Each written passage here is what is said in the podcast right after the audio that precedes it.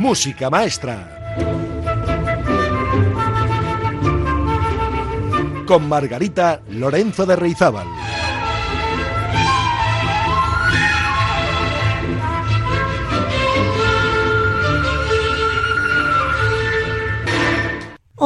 Amigas y amigos, buenas tardes o buenos días o quizás incluso buenas noches para aquellos que guardan música maestra para sus momentos de insomnio. A mí no me molesta, desde luego.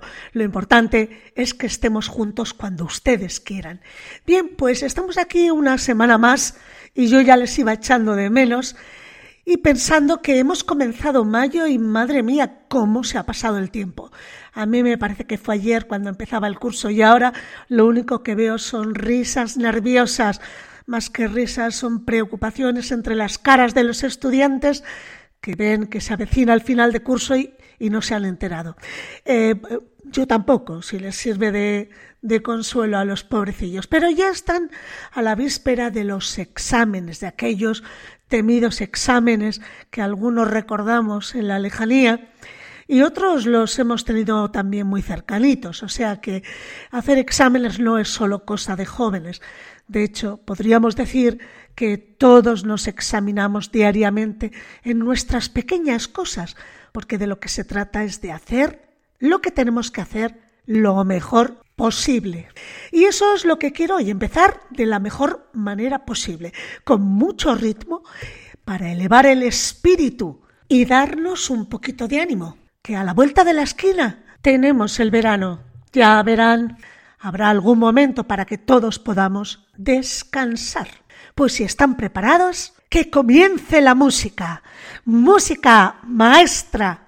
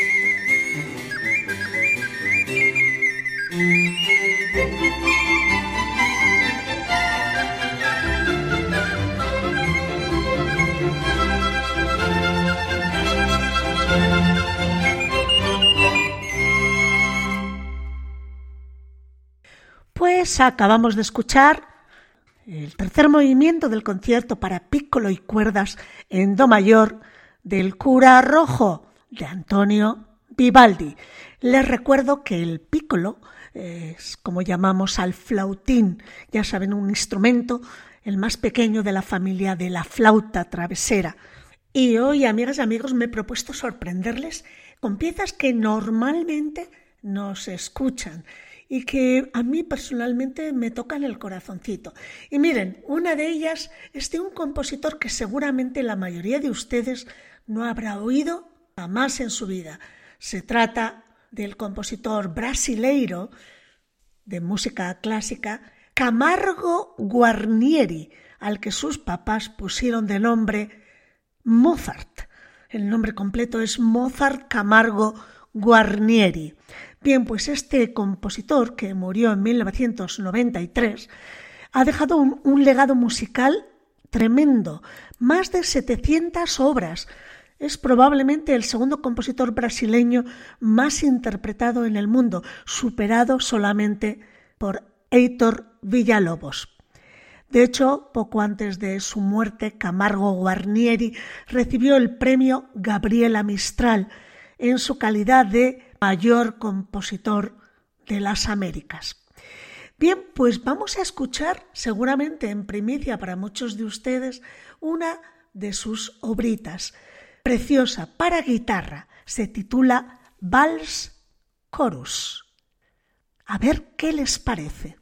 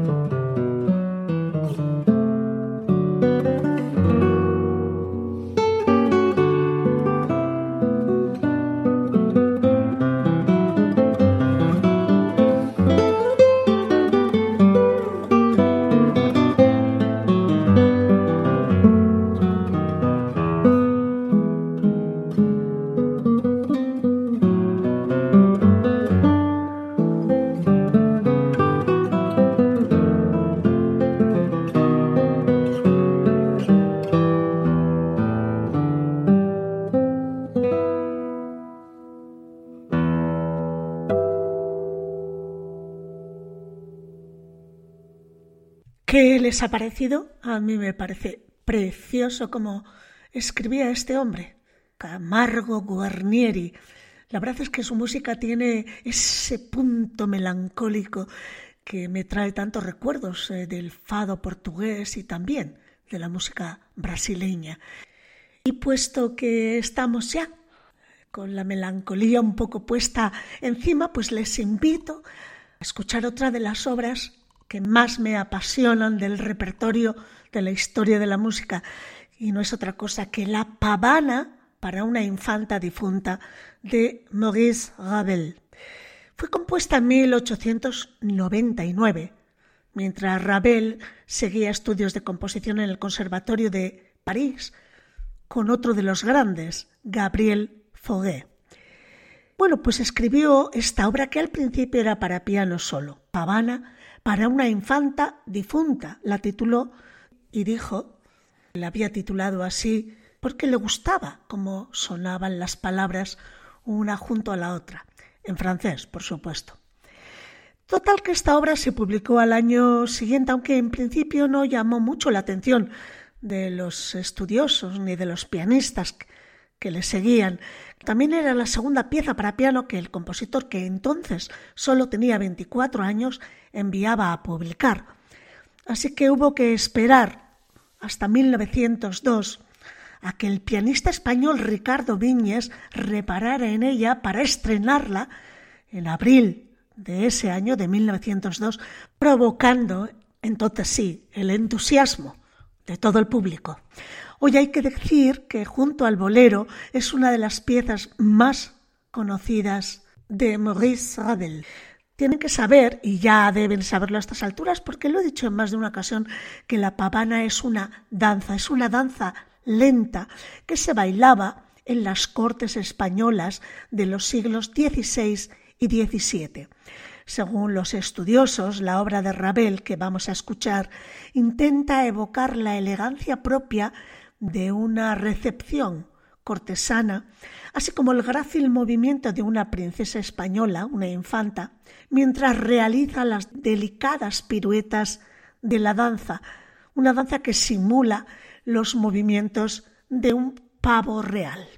Tienen que saber también que bueno, e, era la moda en aquel momento en Francia, no solo en Francia, también era la moda imperante en toda la Europa central de finales del siglo XIX, escribir aires españoles. Muchos autores se rindieron a, la música española. Por ejemplo, Lalo escribió su Sinfonía Española para violín, Chabrier su Rapsodia Española, también Glinka escribió su Jota Aragonesa, por nombrar unos pocos nada más, y continuará la tendencia al mismo Ravel, que más tarde compondría la Rapsodia española.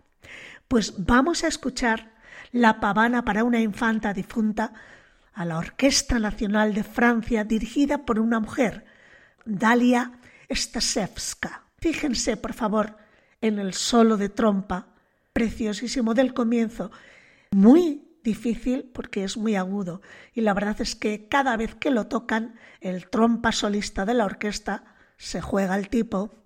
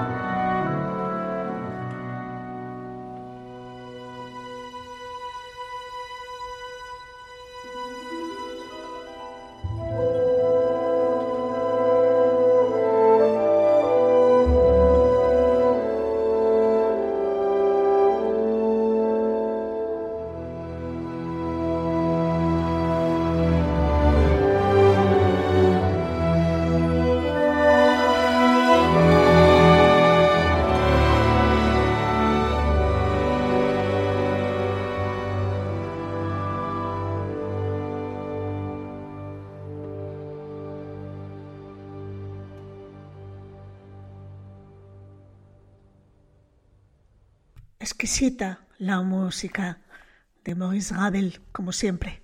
Va pensiero es el coro del tercer acto de la ópera Nabucco de Giuseppe Verdi. Está escrita en 1842. Está inspirada en el Salmo 137, Superflumina Babilonis. Esta obra está calificada como la obra maestra de Verdi y canta la historia del exilio hebreo en Babilonia tras la pérdida del primer templo de Jerusalén. Este coro le dio fama a Verdi y se convirtió en un himno para patriotas italianos quienes, identificándose con el pueblo hebreo, buscaban la unidad nacional y la soberanía frente al dominio austríaco. La canción, cuyo tema es el exilio y que expresa nostalgia por la tierra natal, resonaba en el corazón de muchos italianos. Hay una frase en el texto que dice «Oh mia patria, si bella e perduta». En español, «Oh patria mía, tan bella y perdida».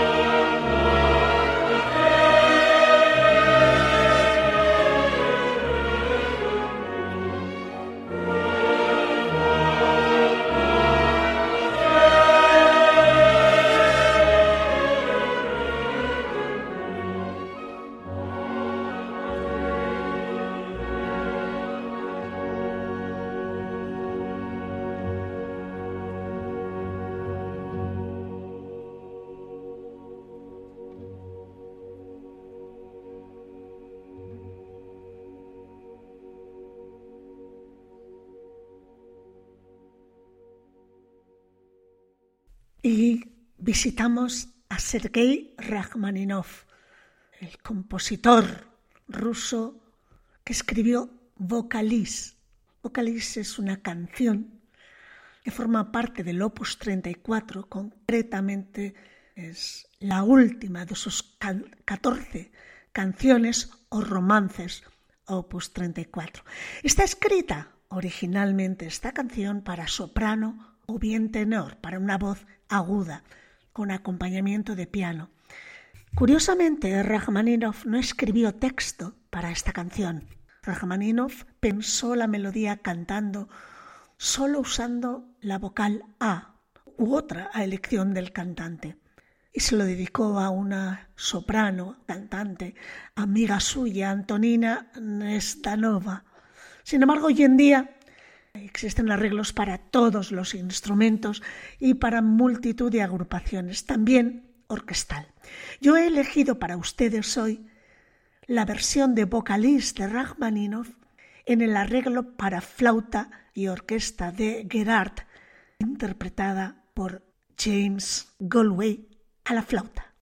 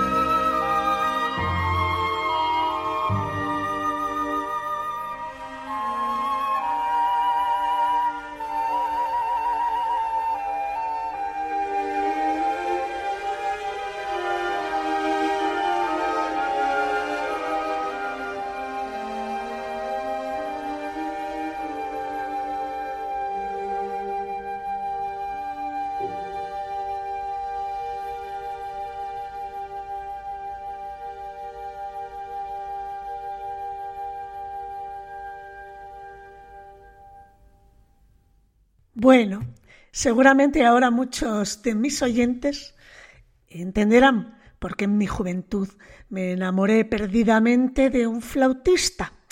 Pues sí, porque yo creo que el sonido de una flauta bien tocada no solo enamora, es que te arrastra para toda la vida. En fin, luego descubrí que me gustaban otros instrumentos también, ¿eh? pero en principio ese fue el que me cautivó.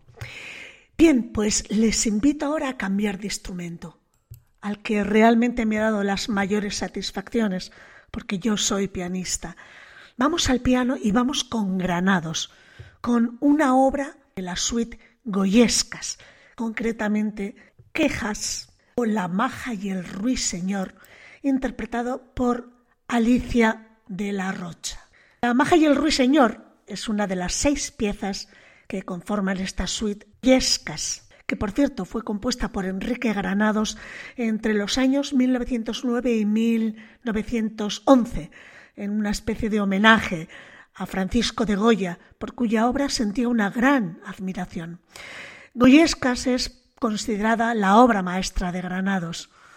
La suite lleva el subtítulo Los majos enamorados, aludiendo a aquellos jóvenes y fornidos personajes típicos del Madrid de los siglos XVII y XVIII que se caracterizaban por sus trajes vistosos y modales algo atrevidos, abundantemente retratados por Goya durante su obra. La suite fue compuesta en dos partes, goyescas, plasmadas en dos cuadernos, e incluso se estrenaron separadamente.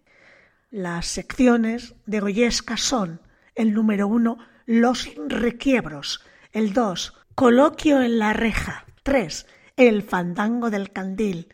Cuatro, Quejas o La maja y el ruiseñor. El número cinco es El amor y la muerte.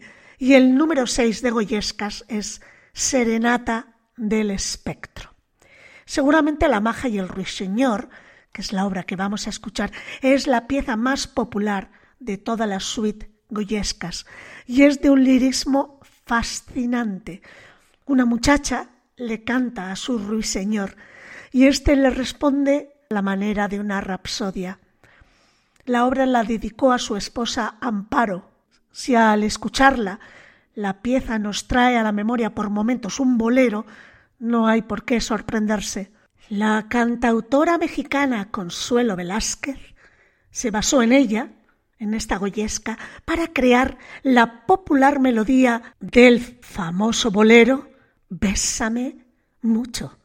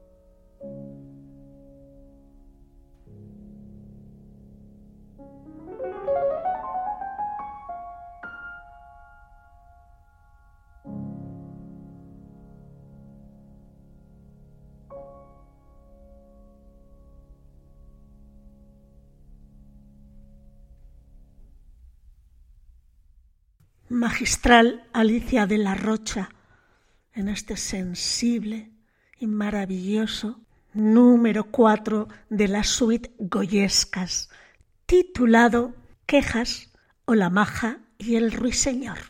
Bueno, pues les tengo que dar una buena noticia. Hoy regresamos al concurso de música maestra después de la celebración de entradas que regalamos por el programa 100 no sé si recuerdan. Bueno, pues habíamos hecho un descansito, pero encarando ya el fin de la temporada, vamos a retomar el concurso con un reto para que participen todos los oyentes de música maestra y de la Traviata también. El premio de esta semana son dos entradas para el concierto de la voz de la Orquesta Sinfónica de Bilbao de los días 19 y 20 en el Euskalduna. Son dos entradas, es decir, una entrada doble, y ustedes pueden elegir cuál de ambos días, el 19 o el 20, jueves o viernes, respectivamente, desean asistir. Programa, pues nada más y nada menos que un programa dedicado a los grandes maestros del barroco, Juan Sebastián Bach y George Frederick Händel. Los protagonistas de este programa, además de la voz, eran el organista y director Juan de la Rubia y solista mecho soprano Ana Reinhold. ¿Y cuál es el reto de esta semana? Pues atención, amigas y amigos. No va a haber tres pistas. Directamente les hago la pregunta y tomen nota de la información que les voy dando buscamos el nombre de tres familias italianas constructores de instrumentos de cuerdas o luthiers del siglo XVII, cuya calidad sonora ha perdurado hasta nuestros días y actualmente tienen un gran, gran valor económico. Les repito, buscamos el nombre de tres familias italianas de constructores de instrumentos de cuerda, o sea, luthiers, del siglo XVII, cuya calidad sonora ha perdurado hasta nuestros días y hoy día estos instrumentos construidos por estas tres familias tienen un gran valor económico. Bueno, pues ¿qué deben hacer? La respuesta, ya saben, o bien un mensaje de texto un mensaje de voz a nuestro WhatsApp que es 688-713-512. ¿Hasta cuándo?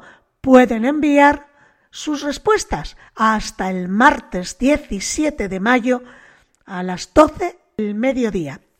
Pero no es solo eso, ¿eh? La semana próxima vamos a ver si consigo unas entraditas para la ópera Madame Butterfly de Puccini, que estoy segura que nuestros oyentes agradecerían muchísimo. Y como colofón ya adelanto que dentro de dos semanas se sortearán dos entradas para ver el último concierto de la temporada de La Voz, para ver nada más y nada menos que a mi querido maestro y querido amigo Joaquín Achúcarro. Como ven, las próximas tres semanas vamos a tener mucho concurso, así que atentas y atentos a los retos y a las preguntas. Y para situarnos en el contexto del concierto que tendrá lugar la semana que viene de música barroca, vamos a escuchar un poco de buena música de Bach.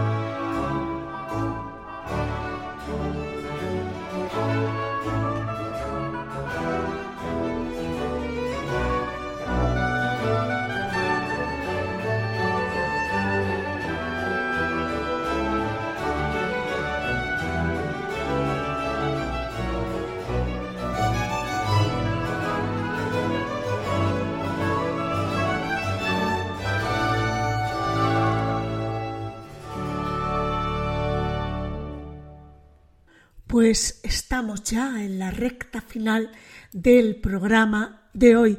¿Y con qué quiero terminar? Quiero terminar con una de las diez melodías vascas de Jesús Guridi. Las diez melodías vascas en su mayor parte proceden del cancionero popular recopilado por el filólogo y musicólogo vasco Resurrección María de Azcue, que fue protector y compañero de Guridi en sus años de estudiante en París, aunque también hay una melodía originaria del país vasco francés y otra perteneciente a una colección de cantos populares que tanto Guridi como Azcue de la mano editaron en Bilbao. La verdad es que las diez son una sucesión de emociones y sentimientos muy diferentes entre sí, es también el trabajo de alguien que conocía muy bien la historia de la música, porque hay momentos en los que nos llegan ecos del canto gregoriano o del concierto grosso barroco. También se pueden encontrar en las diez melodías evocaciones del romanticismo, del nacionalismo musical o incluso del impresionismo, que sólo pudo crear un músico con un dominio de la orquestación comparable al de Rimsky-Korsakov, Strauss o Ravel. Bueno, pues yo he elegido para terminar hoy la que es sin duda mi preferida, que es la segunda, la titulada Amorosa. Muchos pueden pensar que es triste, pero en mi opinión, más que triste es un tema muy melancólico que puede representar pues un amor maternal o filial, nostalgia por la ausencia de alguien, o simplemente la serenidad que da la madurez, la plenitud o, el tener las manos llenas después de una larga vida. Con esto me despido hasta la semana que viene. Les espero, no me fallen y recuerden que tienen hasta el martes para responder al reto de esta semana. Agur, amigas y amigos. Hasta la próxima semana que la música les acompañe.